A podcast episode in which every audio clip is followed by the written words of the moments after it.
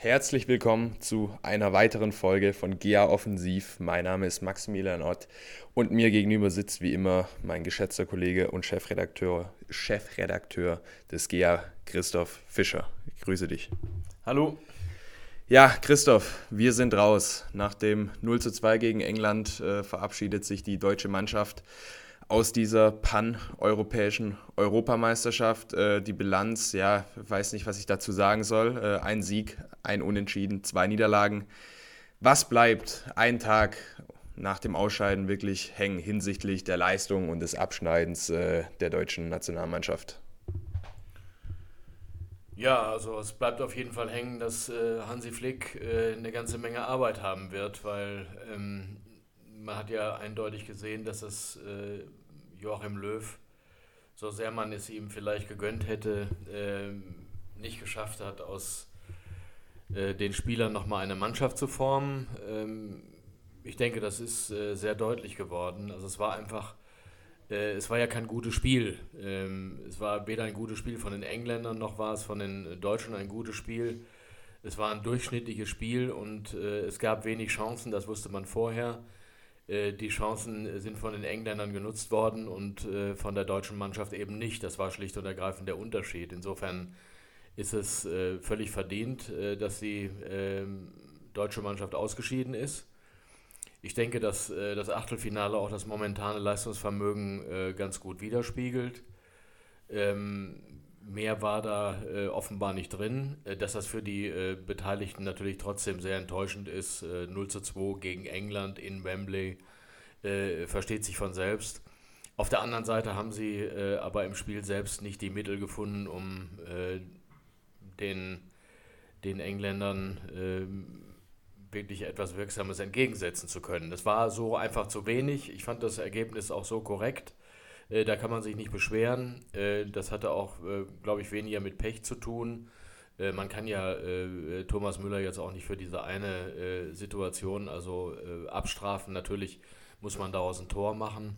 Äh, aber das ist ihm eben nicht gelungen. Und, äh, aber solche Situationen gibt es in Spielen immer wieder. Äh, es hat einfach nicht gereicht. Es ist wohl verdient, äh, dass die deutsche Mannschaft ausgeschieden ist. Absolut. Ich glaube, äh, da braucht man äh, Thomas Müller auch gar nicht irgendwie natürlich, oder wir müssen ihm keine Schuld zuschieben. So, er weiß selber, dass er vermutlich mit dem 1 zu 1 für die Verlängerung gesorgt hätte. Ähm, jetzt war das gestern, finde ich, so ein Spiel, das äh, lange Zeit wirklich, also beide Mannschaften haben sich neutralisiert und ich hatte persönlich das Gefühl, okay, es wird vermutlich auf die Verlängerung rauslaufen. Warum äh, haben sich oder warum denkst du, dass sich beide Mannschaften in so einem großen Spiel einfach, äh, sage ich mal, nicht viel geschenkt haben? Also sie haben sich neutralisiert. Äh, war das wirklich die Angst, äh, den ersten Fehler zu machen, der dann vermutlich für die Entscheidung gesorgt hätte? Ich glaube, dass das ausschließlich so der Fall gewesen ist. Also erstmal der Respekt vor dem Gegner und dann eben auch die Angst vor einem eigenen Fehler. Also so, äh, so hat sich das Spiel äh, präsentiert.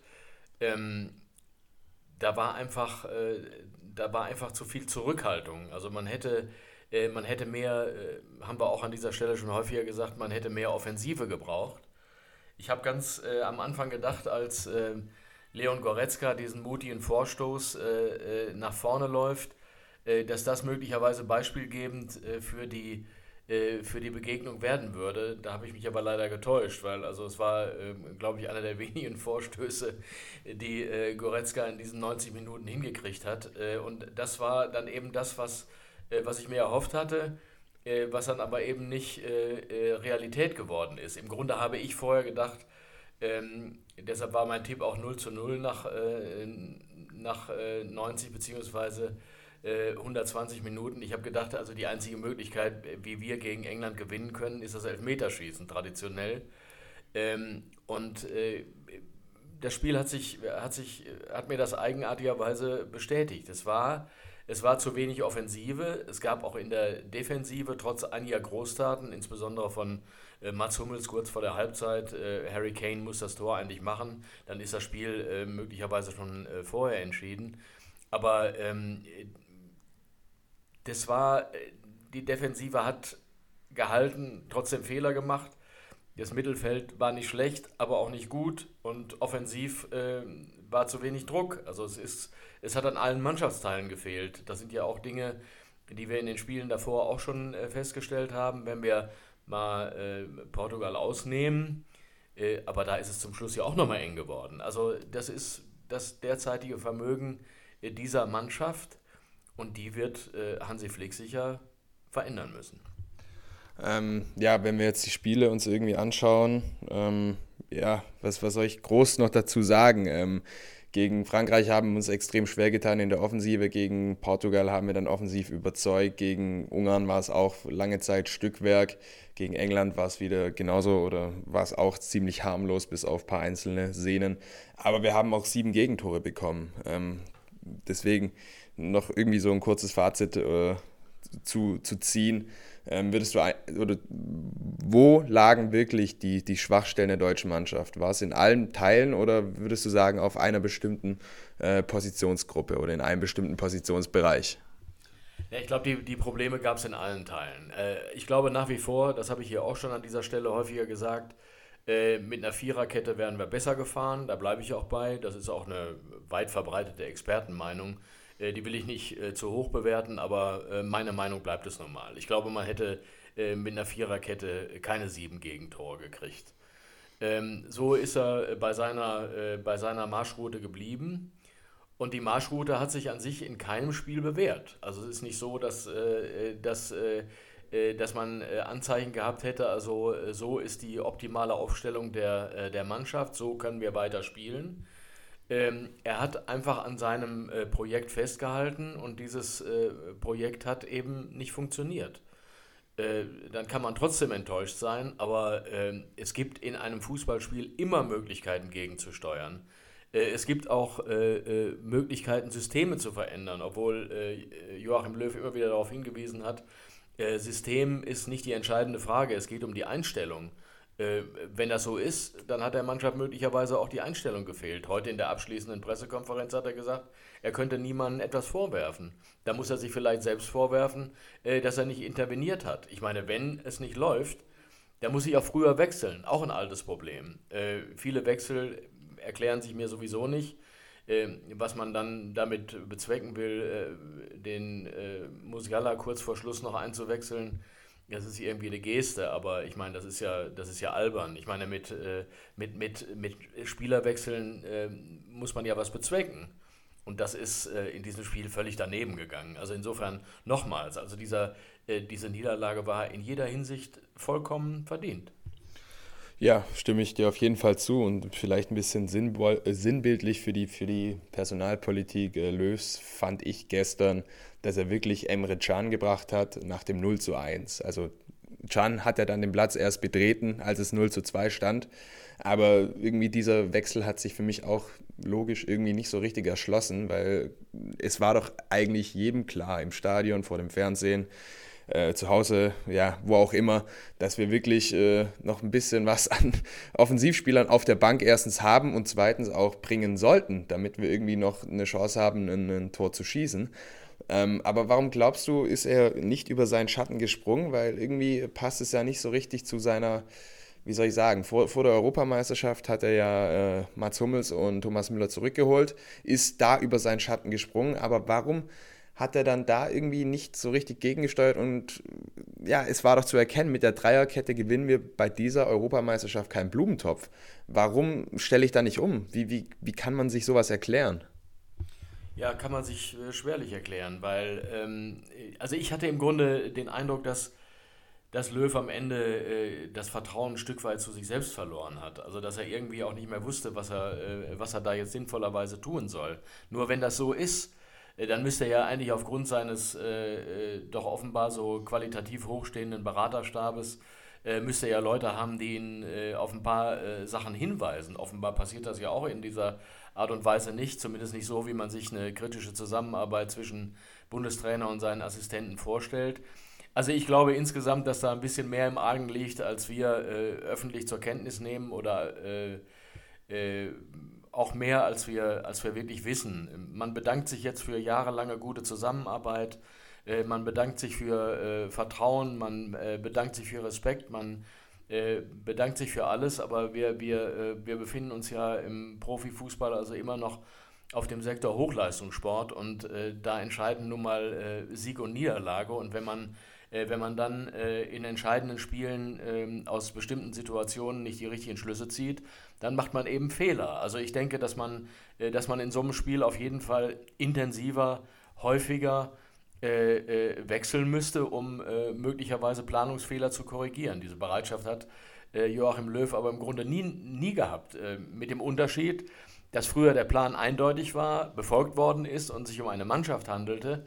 Und das ist in diesem Turnier eben bis zum Achtelfinale nicht gelungen. Das ist schade was ich jetzt ein bisschen auch oder was ich einfach ein bisschen paradox finde, ist, dass sich jetzt äh, viele Stimmen melden, die vor der Europameisterschaft vehement die Rückkehr äh, von, von Hummels und Müller gefordert haben, die jetzt wiederum argumentieren, ja, okay, dann hätten wir vielleicht sie doch nicht zurückholen brauchen, sondern vor dem Turnier klar sagen müssen, okay, dieser oder dieses Turnier ist ein Umbruch.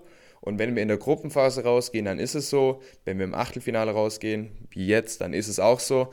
Ähm, Genau, aber wir hätten im Prinzip äh, sie niemals zurückholen dürfen jetzt im Nachhinein. Was, was sagst du zu, zu dieser Argumentation, die sich für mich persönlich überhaupt nicht erschließt?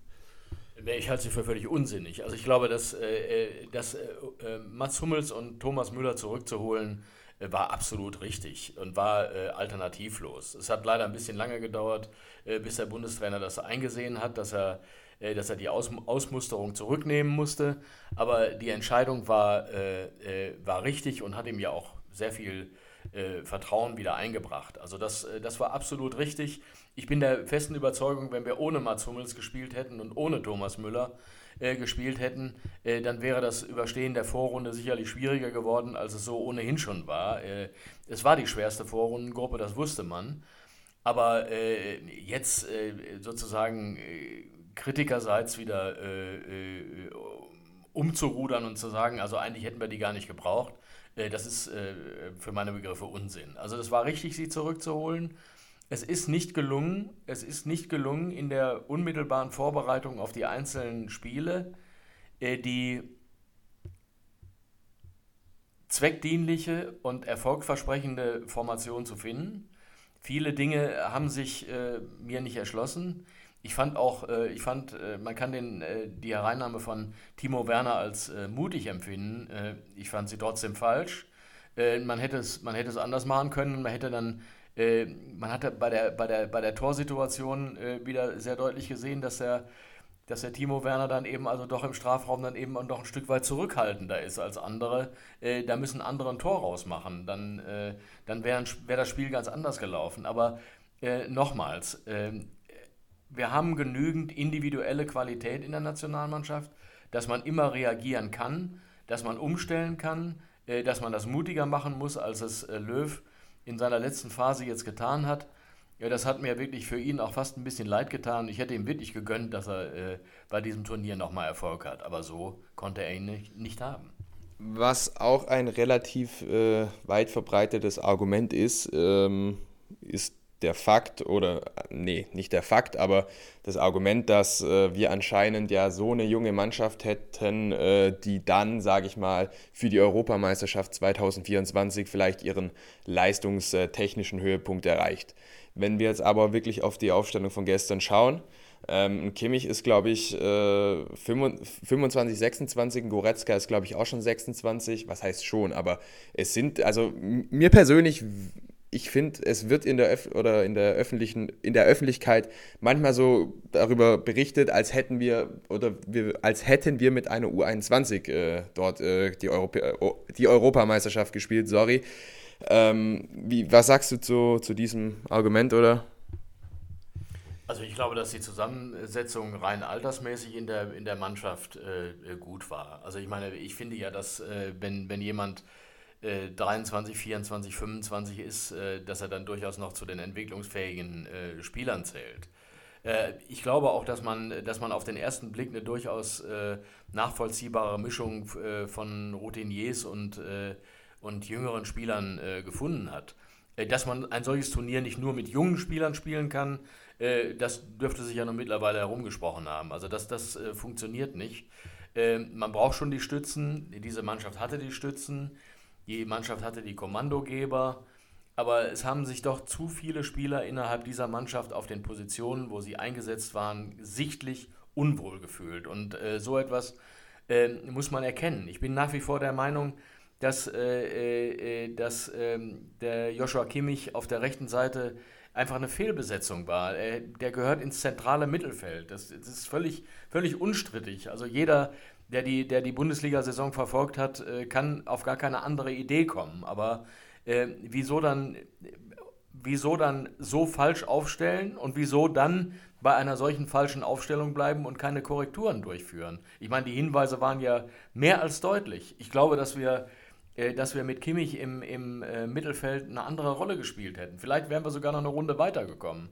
Aber äh, äh, das Alter, ähm, du brauchst bei einem Turnier, brauchst du eine gewisse Erfahrung. Und die Spieler, die jetzt 25, 26 sind, die haben eine gewisse Erfahrung, werden aber trotzdem die Stützen sein, die uns äh, äh, in die Europameisterschaft im eigenen Lande führen. Das ist ja überhaupt kein Widerspruch. Also äh, Löw hat heute auch nochmal gesagt, also die sind längst nicht an ihrem Leistungszenit, sehe ich genauso, ja. Aber sie wären dem Leistungszenit möglicherweise näher gekommen, wenn sie auf der richtigen Position gespielt hätten.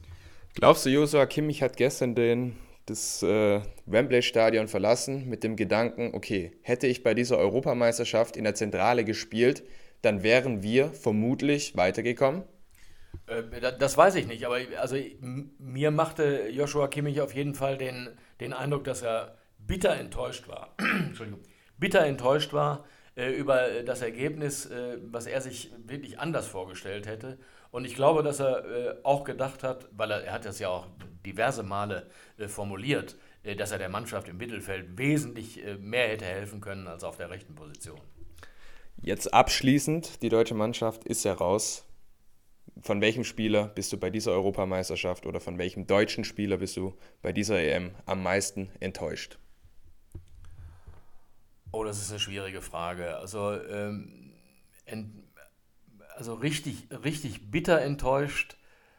Sagen wir mal so, vor der, ganz kurz, vor der Europameisterschaft haben wir beide Toni Groß in Schutz genommen, um vielleicht seine Personalie mal hier irgendwie äh, abzufespern. Ähm, was sagst du zu ihm? Bist du enttäuscht? Nein, ich bin, ich bin nicht enttäuscht, weil äh, also ich glaube, dass, dass äh, Toni Kroos schon seine Position noch, äh, ähm, noch, noch halten kann. Aber er ist natürlich von, von, von, von, von dem Genius, den er für dieses deutsche Spiel mal war, äh, sehr weit entfernt. Äh, das hängt aber auch damit zusammen, äh, dass er sich gelegentlich wesentlich mehr um Defensivaufgaben kümmern musste, als um das, was er eigentlich kann.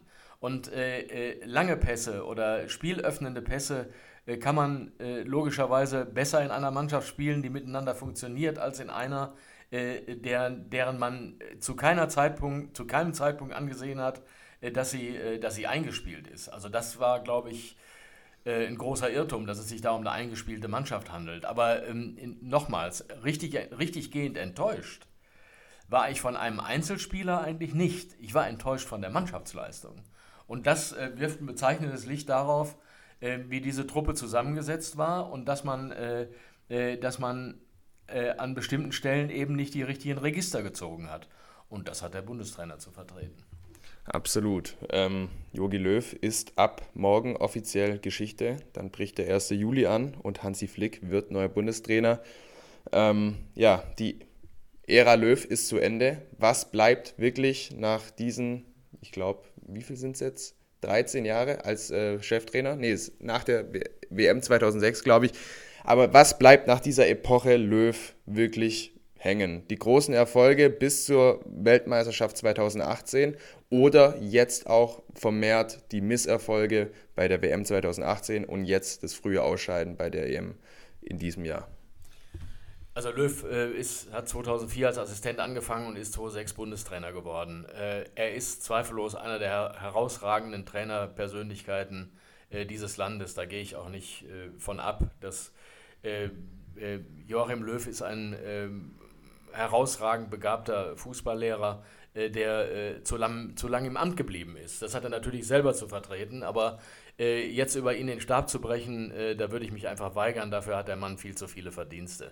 Ich glaube, dass er, äh, dass er entscheidend dazu beigetragen hat, äh, dass wir uns in Deutschland äh, von, vom kämpfenden Fußball verabschiedet haben, dass wir äh, immer ähm, äh, nur die deutschen Tugenden gepflegt haben, sondern er hat dazu geführt, dass in diesem Land wieder Fußball gespielt worden ist. Äh, äh, er hat in den, in den Jahren von 2010 bis 2016, 17 eigentlich ähm, das ist für mich somit die erfolgreichste Phase überhaupt. Ja, das, äh, da ist sehr viel entwickelt worden. Da hat sich eine Mannschaft entwickelt. Ähm, äh, selbst wir haben 2014 in, in Rio, äh, das war eine Mannschaft, die man wirklich Mannschaft nennen konnte. Aber man konnte auch bei der Europameisterschaft 2016 in Frankreich, ähm, konnte man auch sehen, dass da eine Mannschaft auf dem Feld stand. Wir hätten das Halbfinale gegen Frankreich niemals verlieren dürfen. Ja? Aber das, war eine, das war eine Mannschaft. Und danach Danach ist es, danach ist es weggekippt.